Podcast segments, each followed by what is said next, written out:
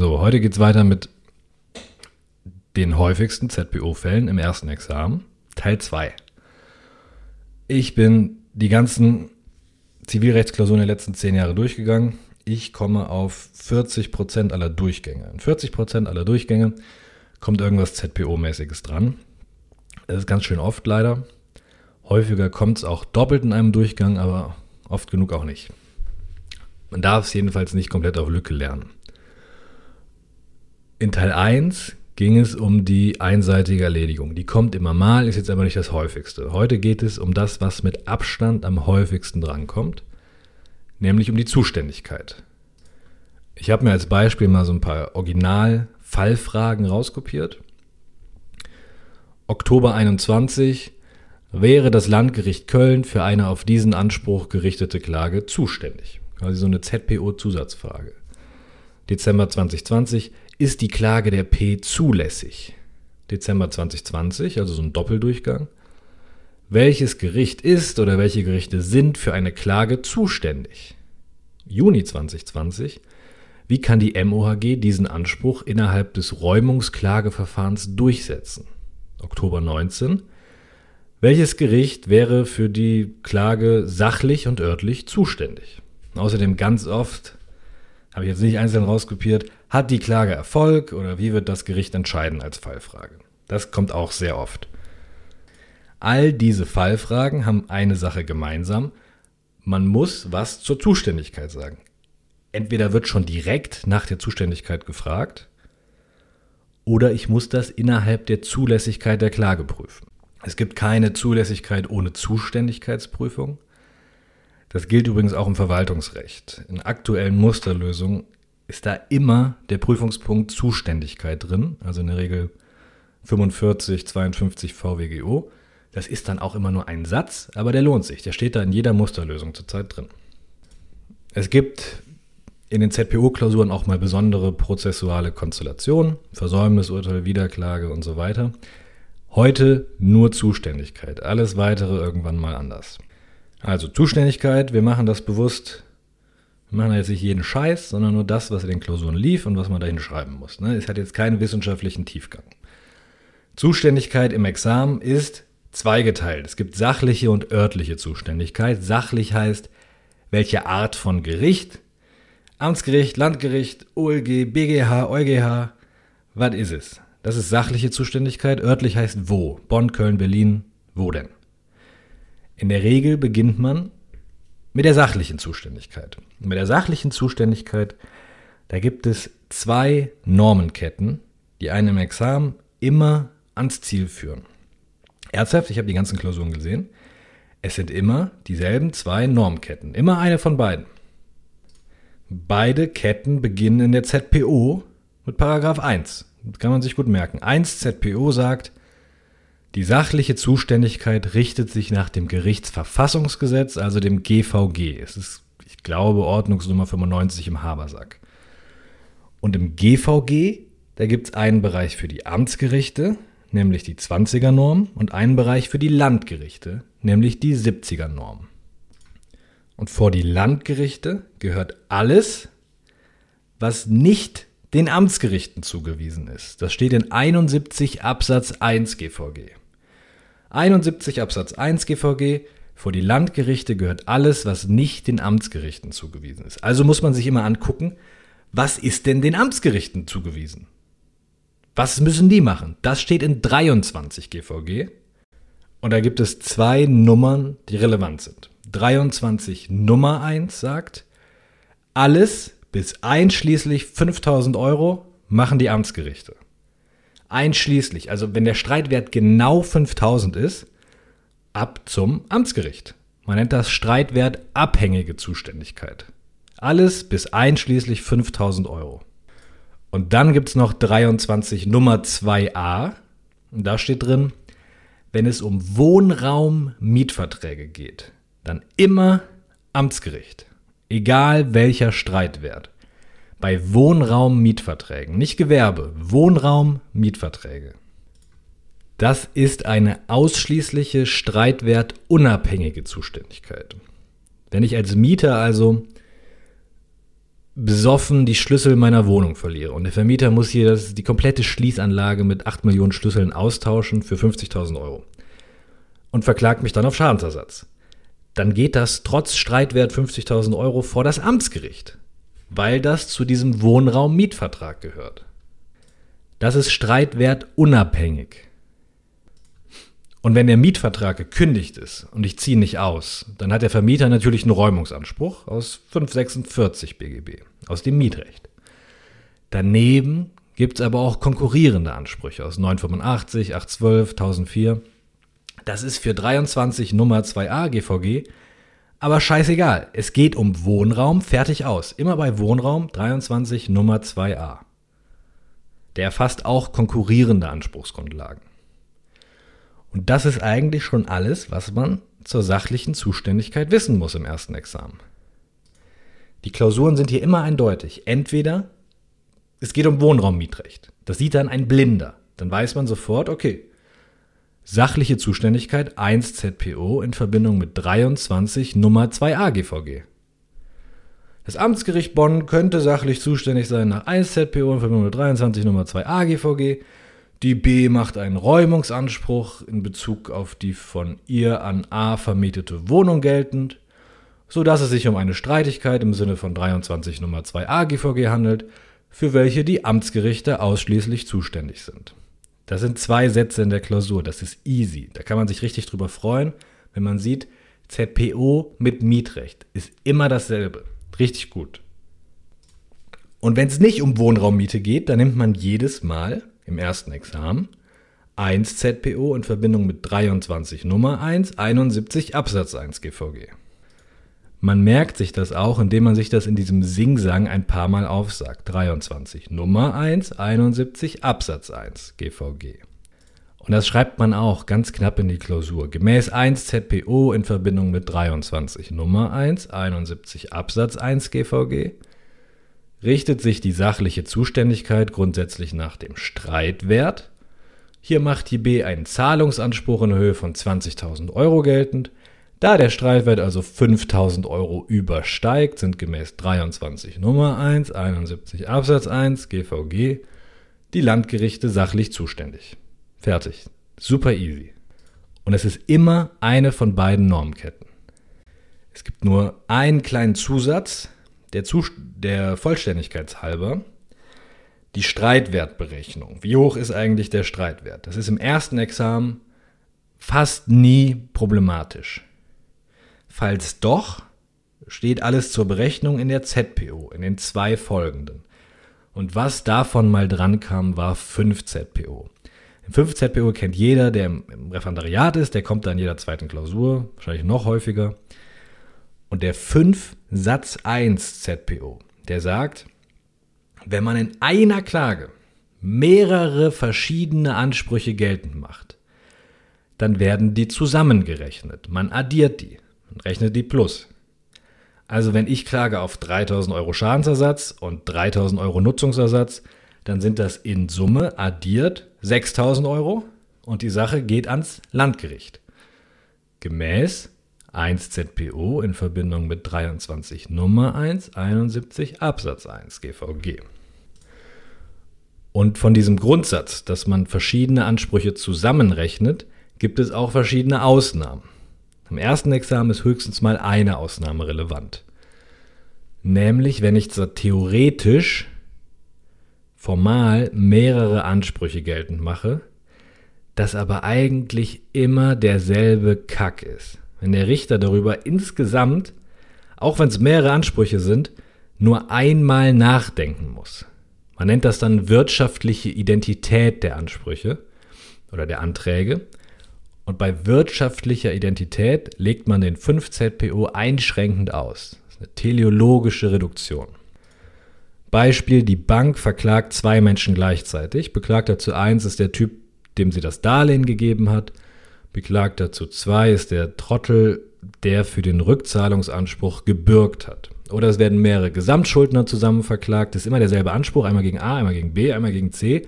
Ich kriege nur einmal das Geld, den Rest machen die unter sich aus. Oder ich verklage die OHG und die Gesellschafter gleich mit. weil die für die Forderung ja nach 128 HGB akzessorisch haften. Wirtschaftlich mache ich in mehreren Ansprüchen dann immer dasselbe Ziel geltend. Egal, ob das mehrere Beklagte sind oder nicht. Ich will einmal die 50.000 Euro. Entweder von der OHG oder vom Gesellschafter oder vom Darlehensnehmer oder vom Bürgen.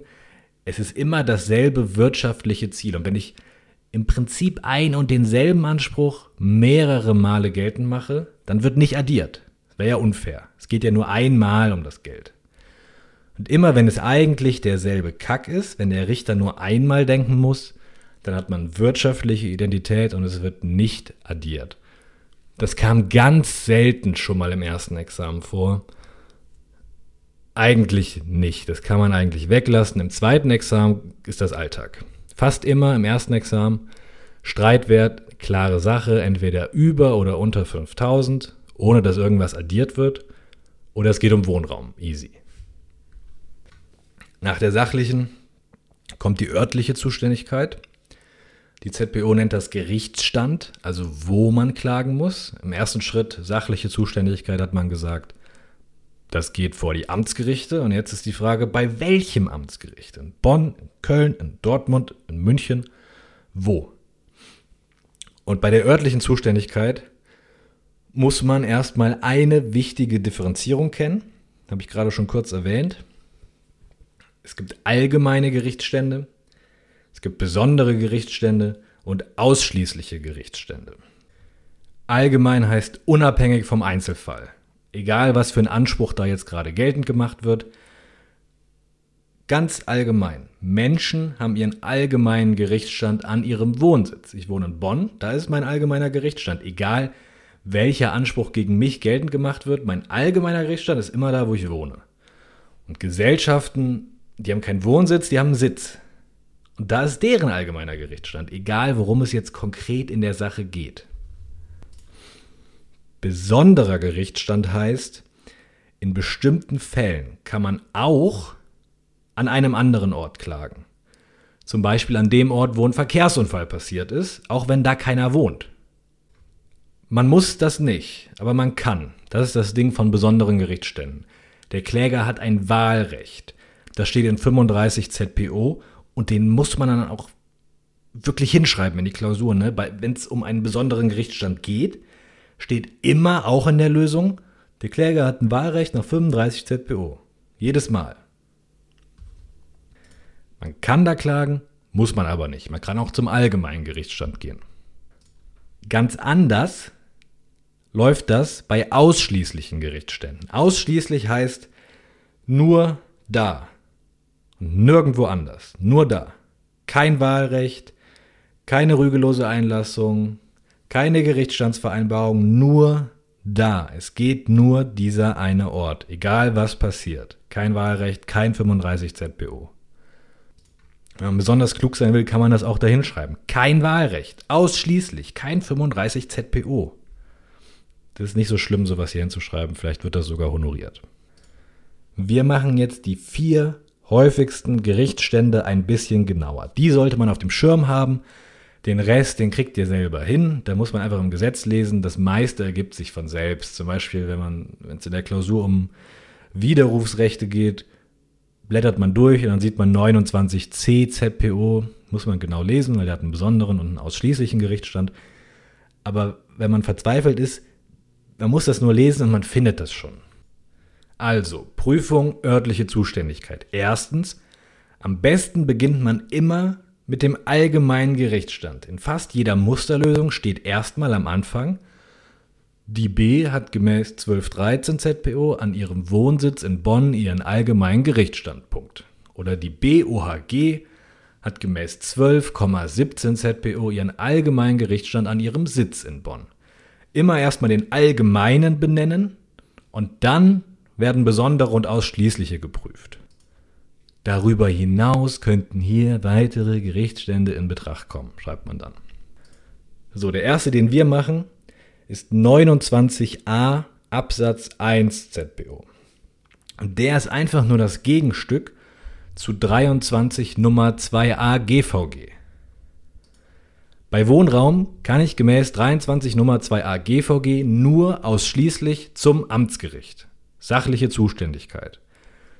Und gemäß 29a Absatz 1 ZPO kann ich nur ausschließlich zu dem Amtsgericht, in dessen Bezirk sich die Räume befinden. Super einfach. Immer zu dem Gericht, wo die Wohnung ist. Wenn die Wohnung in Bonn ist, Amtsgericht Bonn. Dann kann sich die Richterin auch mal selbst den Schimmel in der Wohnung angucken. Macht sie natürlich nicht, Besseres zu tun, aber sie könnte. Das erleichtert die Beweisaufnahme. Das soll so sein. Kommt super häufig in Klausuren, weil auch super häufig Mietrecht kommt. Aber das war's schon. Mehr muss man hier nicht wissen. Einfach merken, bei Wohnraummietrecht in der Klausur ist die Zuständigkeit kinderleicht. 23a Nummer 2 GVG und 29a Absatz 1 ZPO. Nur kleine Fehlerwarnung, es gibt auch noch den 29a Absatz 2 ZPO. Radiert den einfach aus euren Gesetzen bitte. Der ist nie einschlägig, aber ich kenne sehr viele, die der schon verwirrt hat und die dann Quatsch gemacht haben, auch im Examen. 29a Absatz 2 einfach durchstreichen, wegradieren, komplett ignorieren, der existiert in eurer Welt ab jetzt nicht mehr. Es ist im Examen bei Wohnraum immer 29a Absatz 1 ZPO und dass der ausschließlich ist, also kein Wahlrecht, steht sogar in der Überschrift. Nächster Gerichtsstand. Der zweite wichtige Gerichtsstand ist 29 ZPO. 29a und 29 sind mit Abstand die häufigsten Gerichtsstände im ersten Examen. 29 ZPO regelt einen besonderen Gerichtsstand, das heißt, da kann der Kläger klagen, er muss es aber nicht, denn er hat ein Wahlrecht nach 35 ZPO und das schreibt man auch jedes Mal hin. Bei 29 geht es um den besonderen Gerichtsstand des Erfüllungsorts. Dort, wo in einem Vertrag der Erfüllungsort ist, da kann man auch klagen. So, Erfüllungsort ist ein Kackwort. Erfüllungsort beginnt zwar mit denselben drei Buchstaben wie Erfolgsort, meint aber nicht den Erfolgsort. Erfüllungsort ist der Leistungsort. Das ist wie in 447 BGB. Kauf mit einer Schickschuld. Leistungsort, also der Ort, wo der Schuldner seine Leistungshandlung vornehmen muss. Nicht, wo der Erfolg eintritt, wo der Schuldner seine Leistungshandlung vornehmen muss. 29 ZPO ist also der besondere Gerichtsstand des Leistungsorts. Das steht da nur als Erfüllungsort. Das meint dasselbe. Und dieses Wort Erfüllungsort oder Leistungsort ist der Türöffner ins BGB. Da ist der Leistungsort ja geregelt in 269, 270 BGB. Da steht was zum Leistungsort. Nach 269 Absatz 1, der ist wichtig, 269 Absatz 1 BGB, ist der Leistungsort im Zweifel, wenn nichts anderes vereinbart ist, wenn sich aus der Natur des Schuldverhältnisses nichts anderes ergibt.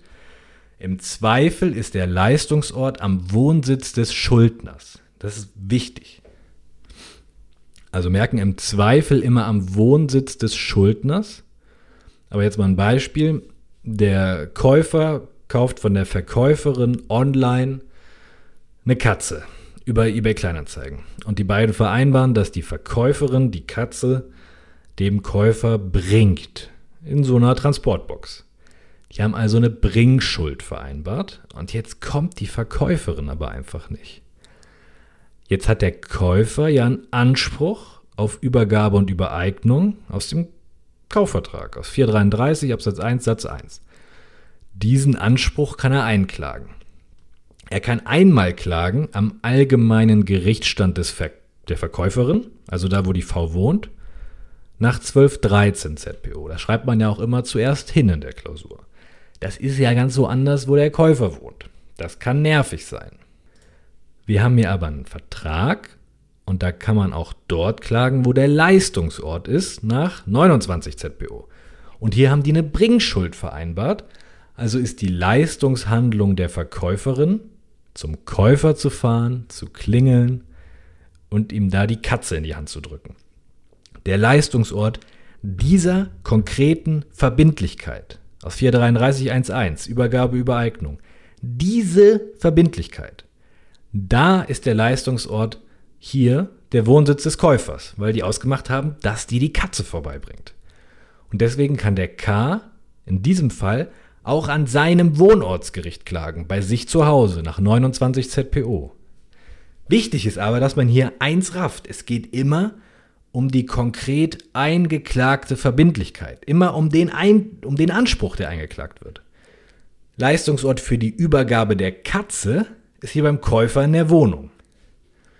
Für seine Zahlungspflicht des Käufers aus 433.2 können die aber was ganz anderes vereinbart haben. Zum Beispiel, dass der K das Geld überweist. Und wenn der Verkäufer jetzt den Käufer auf Zahlung verklagt, der hat die Katze bekommen, aber der hatte gerade kein Geld da. Und die haben ausgemacht, dass er das Geld überweist. Dann muss man gucken, wo ist denn der Leistungsort für diese Zahlungspflicht? Und der kann woanders sein. Man muss also immer genau gucken, um welchen Anspruch, um welche Pflicht geht es bei 29 ZBO. Für jede Pflicht, die eingeklagt werden kann, kann sich auch ein anderer Leistungsort ergeben. Das muss man sich bewusst machen bei 29 ZBO.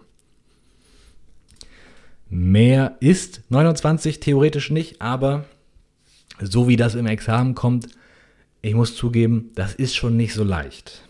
Und das muss man eigentlich mal gehört haben. Ich finde es echt nicht so easy. Das ist auch alles höchst streitig. Also wie kommt 29 im Examen? Rücktritt, Rücktritt, Rücktritt, dann mal ein Rückzahlungsanspruch aus 812, dann Kaufpreiszahlung, Rücktritt, Rücktritt, Rücktritt. So. Es geht fast immer um Geldschulden und ganz häufig um den Kaufpreis-Rückzahlungsanspruch nach einem Rücktritt. Also Sache gekauft, Katze gekauft, Katze hat leider nur drei Beine, wusste man vorher nicht. Katze ist mangelhaft, Rücktritt wird erklärt und jetzt will der Käufer sein Geld zurück. Wo kann er auf Geld zurückklagen? Das sind die häufigsten Examensfälle zu 29 ZPO. Also Zahlungsansprüche und Rücktritt. Wir klären das jetzt beides in einem Abwasch. Wird jetzt aber anstrengend. Das wird jetzt auch nicht alles total Sinn machen. Manches ist einfach so. Das muss man so hinnehmen. In der Klausur kommt es bei 29 ZPO mehr darauf an, dass man hier die richtigen Begriffe droppt. So, da muss man jetzt in der Begründung nicht bis in die größte Tiefe gehen. Das ist nicht so wichtig. Wenn man da drei Begriffe hinschreibt, dann, dann reicht das eigentlich. Darauf konzentrieren wir uns auch. Es gibt hier nämlich wirklich tausend Meinungen. Ich sage euch einfach, was ihr in die Klausur schreibt. Für euch gibt es hier auch keinen Meinungsstreit oder sowas. Es gibt einfach nur eine richtige Lösung. Wenn ihr das so schreibt, wie ich das sage, 18 Punkte, auch wenn ich das unterkomplex darstelle, das reicht so. Vertraut mir. Verschwendet nicht eure Zeit mit solchen Kackproblemen lohnt sich nicht. Also, Examensfall, wer tritt zurück? Natürlich der Käufer, weil die Sache mangelhaft ist und das prüft man dann im materiellen Teil der Klausur. Mangelhafte Kaufsache, Rücktritt, Käufer will den Kaufpreis zurück, also Geld. Vielleicht erinnert ihr euch noch, Geldschulden sind im Normalfall qualifizierte Schickschulden. Das ergibt sich aus 270 Absatz 1, Absatz 4 und 269 Absatz 1 BGB. Der 270 Absatz 1 BGB sagt, der Schuldner trägt die Gefahr der Versendung des Geldes. 270 Absatz 4 sagt, trotzdem gilt für den Leistungsort das, was immer gilt, also 269. Und 269 Absatz 1 sagt, im Zweifel, wenn die nichts anderes vereinbart haben, wenn sich aus der Natur des Schuldverhältnisses nichts anderes ergibt, im Zweifel ist der Leistungsort der Wohnsitz des Schuldners, also des Geldversenders. Man muss sich das bei Geldschulden also einfach so vorstellen. Derjenige, der zahlen muss, der Schuldner, der drückt quasi seiner Bank einen Koffer voller Geld in die Hand. Dann geht die Schuldnerbank zur Gläubigerbank, gibt denen einfach diesen Koffer voller Geld die legen das dem Gläubiger in den Tresor. Fertig. So läuft eine Geldschuld ab. Das ist also an sich eine ganz normale Schickschuld. Die Sache ist das Geld und die Banken sind quasi DHL oder Hermes. Das sind nur Transporteure. Das ist nichts anderes als eine Bestellung bei Zalando. Die geben das Paket an DHL und übergeben es mir. Schickschuld. Einfach nur ist die Bank der Transporteur des Geldes und das liegt in einem Koffer der transportiert wird von der einen Bank zur anderen. Normale Schickschuld. Und bei einer Schickschuld wissen wir, Leistungsort ist da, wo das Ding abgeschickt wird und Erfolgsort da, wo es ankommt. Und bei einer Geldschuld, die ist ja nicht nur eine Schickschuld, sondern da sagt man immer, das ist eine qualifizierte Schickschuld. Und diese Schickschuld ist qualifiziert wegen 270 Absatz 1 BGB. Da steht drin, Geld hat der Schuldner im Zweifel auf seine Gefahr dem Gläubiger an dessen Wohnsitz zu übermitteln. Auf seine Gefahr. Bei Schickschulden hat man eigentlich den Gefahrübergang, wenn man das Paket, den Koffer voller Geld, dem Transporteur übergibt. Das kennt ihr von 447 BGB, wenn das kein Verbrauchsgüterkauf ist.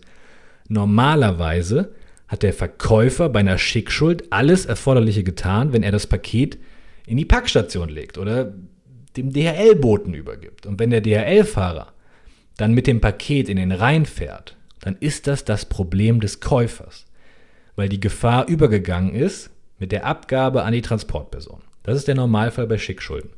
Und jetzt sagt der 270 Absatz 1 BGB, nee, so nicht. Bei Geldschulden trägt der Schuldner die Gefahr, dass der DHL-Typ in den Rhein trägt. Bis die Kohle wirklich angekommen ist, trägt der Schuldner die Gefahr.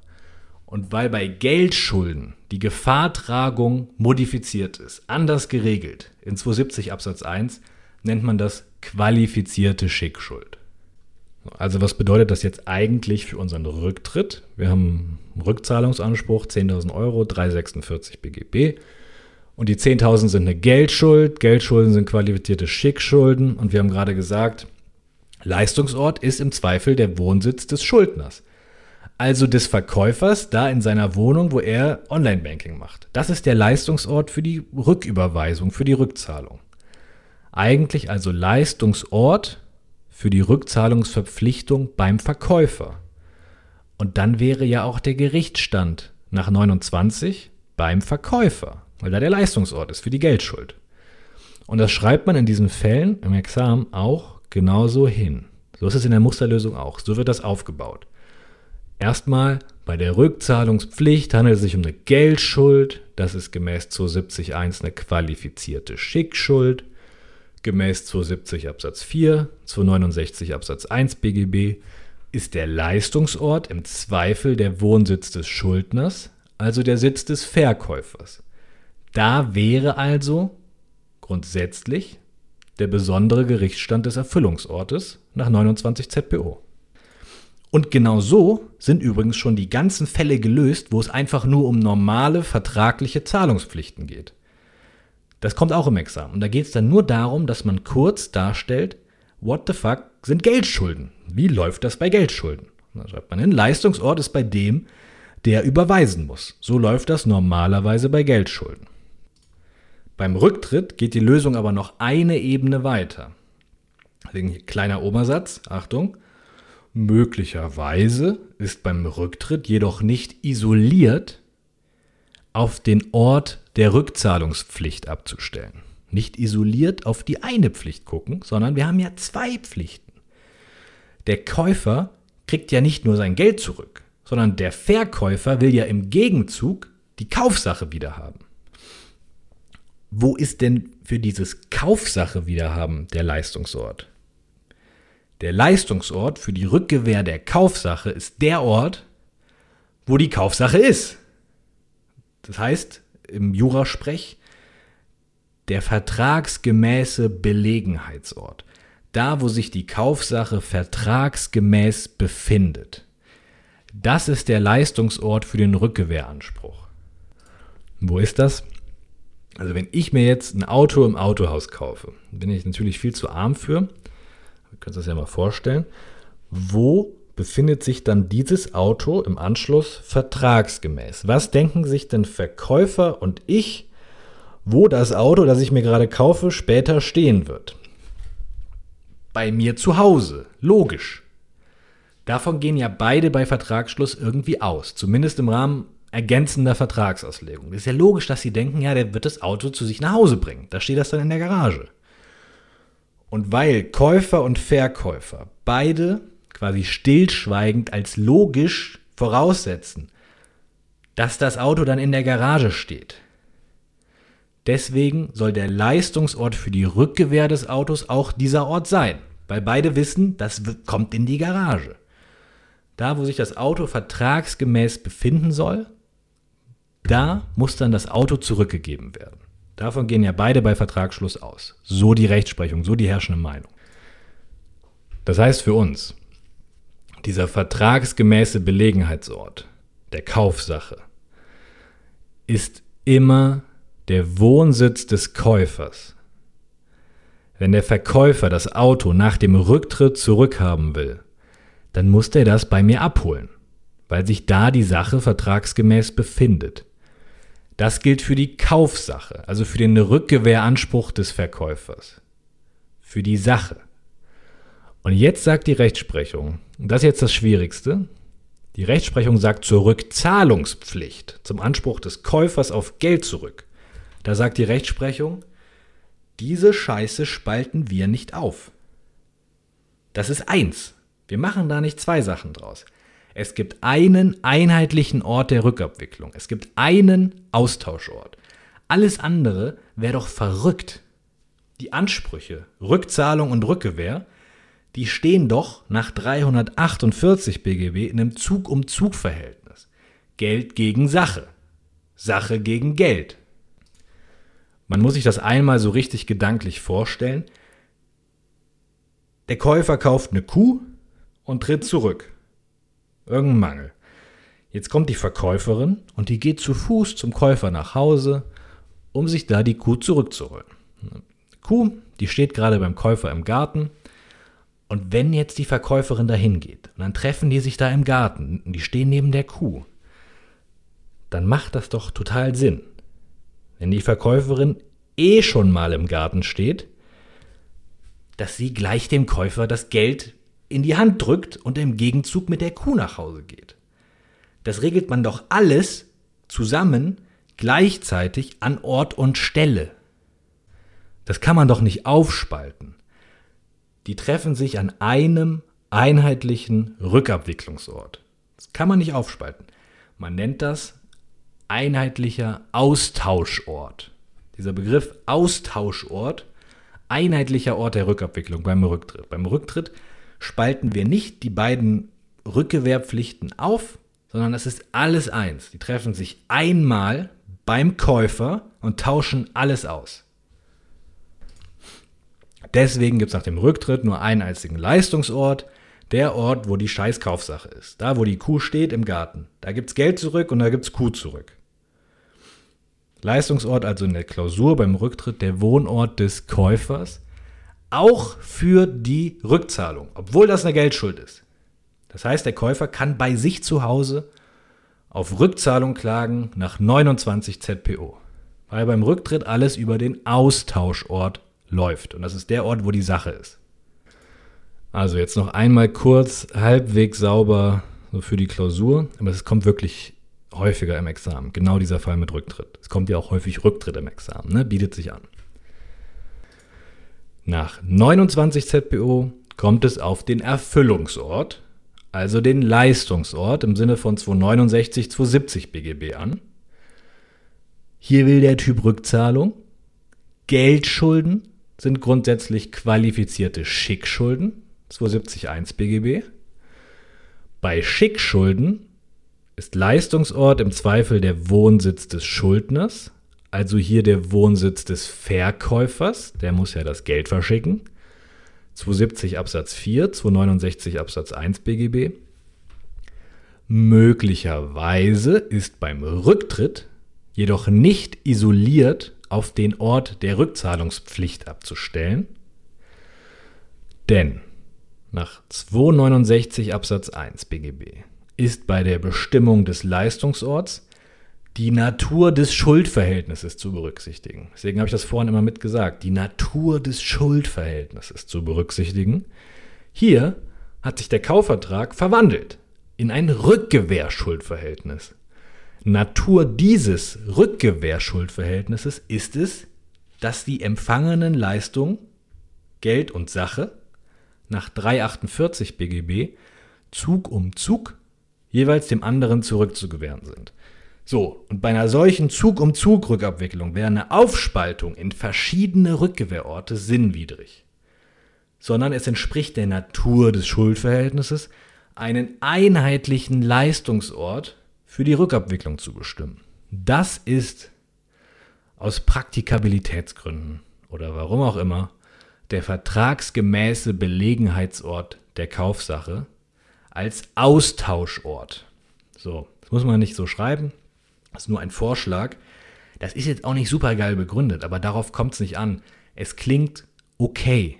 Das ist volle Punktzahl in der Klausur, ich schwöre. Wenn ihr diese Begriffe bringt, Austauschort, qualifizierte Schickschuld und so weiter, dann ist alles gut. So, das reicht.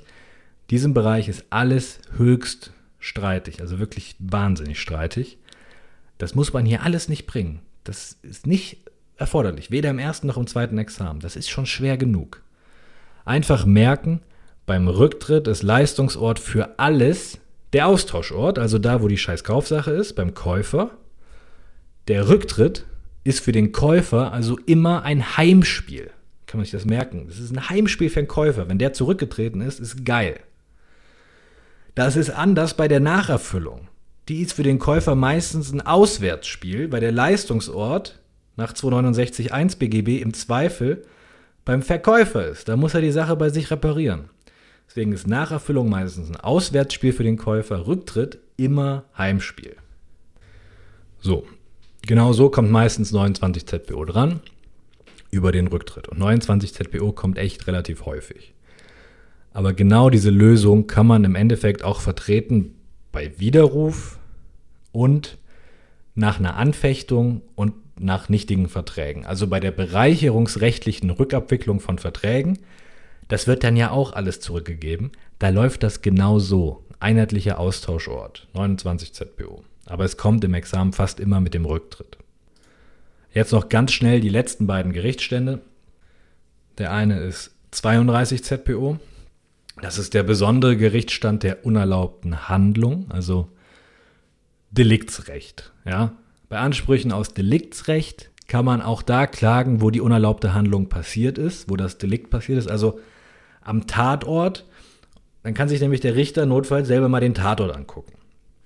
Zu unerlaubten Handlungen gehört alles, was unter dieser Überschrift im BGB steht. Das ist Titel 27, das ist 823, 826, 831, 833 und so weiter. Außerdem alle möglichen Gefährdungshaftungen. Zum Beispiel 7 StVG, 33 Luftverkehrsgesetz, 1 Produkthaftungsgesetz. Es gibt ja ganz viele. Das ist ja im Endeffekt nichts anderes als spezielles Deliktsrecht im Luftverkehrsgesetz oder im Produkthaftungsgesetz. Ne? Das ist spezielles Deliktsrecht. Das fällt auch unter 32 ZPO. Ich habe gerade 7 StVG gesagt. Da gibt es eh noch einen ganz besonderen Gerichtsstand, nämlich 20 StVG, da wo der Unfall passiert ist. 20 StVG. War auch schon mal in einer Klausur, aber das ist was fürs zweite Examen. Und mehr muss man zu 32 ZPO eigentlich nicht wissen. So, ich weiß, da gab es früher einen Streit, den braucht ihr jetzt nicht mehr im ersten Examen, im zweiten erst recht nicht. Einfach da, wo das Delikt passiert ist, am Tatort kann man auch klagen. Man muss dann nur den 32 finden und das hinschreiben. Das reicht. Mehr wollen die nicht in den Klausuren. Letzter Gerichtsstand, der wichtig ist, ist ein ausschließlicher. Das heißt, wenn man den übersieht, ist echt scheiße. Das ist der ausschließliche dingliche Gerichtsstand. Ganz dolle vereinfacht. Bei Klagen aus meinem Grundstück oder aus meinem Besitz am Grundstück, dann kann ich nur da klagen, wo das Grundstück ist. Logisch, ne? Man muss sich merken, bei 24, da geht es nur um unbewegliche Sachen, also in eurer Klausur um Grundstücke. Und bei Klagen aus dem Eigentum am Grundstück, aus dem Besitz am Grundstück, wenn ich das zum Beispiel nur gemietet habe, dann geht 24 ZPO aus dem Eigentum, nicht auf Eigentum, nicht auf Besitz. Es geht bei 24 ZPO also nie um den Verschaffungsanspruch. Ich kann ja einen Anspruch auf Übereignung des Grundstücks haben aus 433 BGB. Das ist nicht gemeint mit 24 ZPO. Es geht nur um Klagen, wenn ich das Grundstück schon habe. Selbst wenn mein Verschaffungsanspruch gesichert ist mit einer Vormerkung, ändert das nichts. Denn dann bin ich ja immer noch nicht Eigentümer. Ich habe nur einen Anspruch, kein Eigentum. Für 24 ZBO brauche ich Eigentum am Grundstück oder Besitz. Ich muss das quasi schon haben. Deswegen sind Beispiele für 24 ZPO 985 am Grundstück. Erste Voraussetzung, ich bin Eigentümer, du bist Besitzer, gib mir mein Grundstück zurück. Ich bin Eigentümer, deswegen geht 24 ZPO. Genauso typisches Beispiel Grundbuchberichtigungsanspruch aus 894 BGB. Da sage ich ja auch, Digga, du stehst im Grundbuch, aber das ist falsch. Ich bin Eigentümer, das ist mein Grundstück. Ich klage aus meinem Eigentum am Grundstück. 24 ZPO. Oder ein bisschen anderes Original-Klausurbeispiel, lief vor ein paar Jahren. Der Nachbar, der hat einen V, der die ganze Nacht super laut kräht oder schreit. Ich weiß nicht, was die machen. Der ist super laut, die ganze Nacht. Und jetzt klagt man dagegen. Der Eigentümer des Nachbargrundstücks, also der, der gestört wird, der hat dann zum Beispiel einen Unterlassungsanspruch aus 1004 BGB, weil diese Geräuschemission sein Eigentum am Grundstück stört sein Eigentum am Grundstück stört. Der hat das schon, 24 ZPO.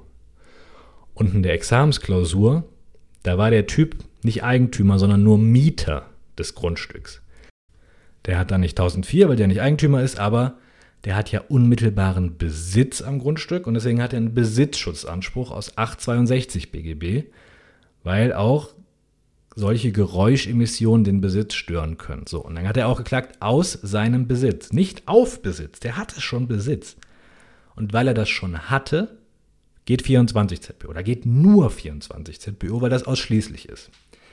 Und es ist ja auch logisch, dass das dann vor dem Gericht geklärt werden muss, wo das Grundstück ist, wo der Hahn kräht. Weil dann kann sich der Richter das auch mal angucken. Das macht Sinn. That's it. Die Zuständigkeit ist in den meisten Klausuren mit ZPO-Einschlag der Schwerpunkt. Wenn ZPO kommt, meistens geht es um die Zuständigkeit. Sachlich läuft das jedes Mal. Über 23 Nummer 2a GVG bei Wohnraum oder über 23 Nummer 1 71 Absatz 1 GVG. Und örtlich fast immer über 29a, 29, 32, 24 ZPO oder halt ganz einfach über den allgemeinen Gerichtsstand, wenn da nichts Besonderes passt. Und wenn doch mal was anderes kommt, muss man eigentlich nur im Gesetz lesen. Man findet dann schon die richtige Lösung. Das ist meistens nicht so schlimm. Den schlimmsten Fall haben wir hier besprochen, das ist der Rücktritt. Der ist scheiße. Der Rest geht. Was zum Beispiel auch schon mal kam im ersten Examen, war 39 ZPO, 39 Satz 1. Da steht drin, wenn das Gericht eigentlich unzuständig ist.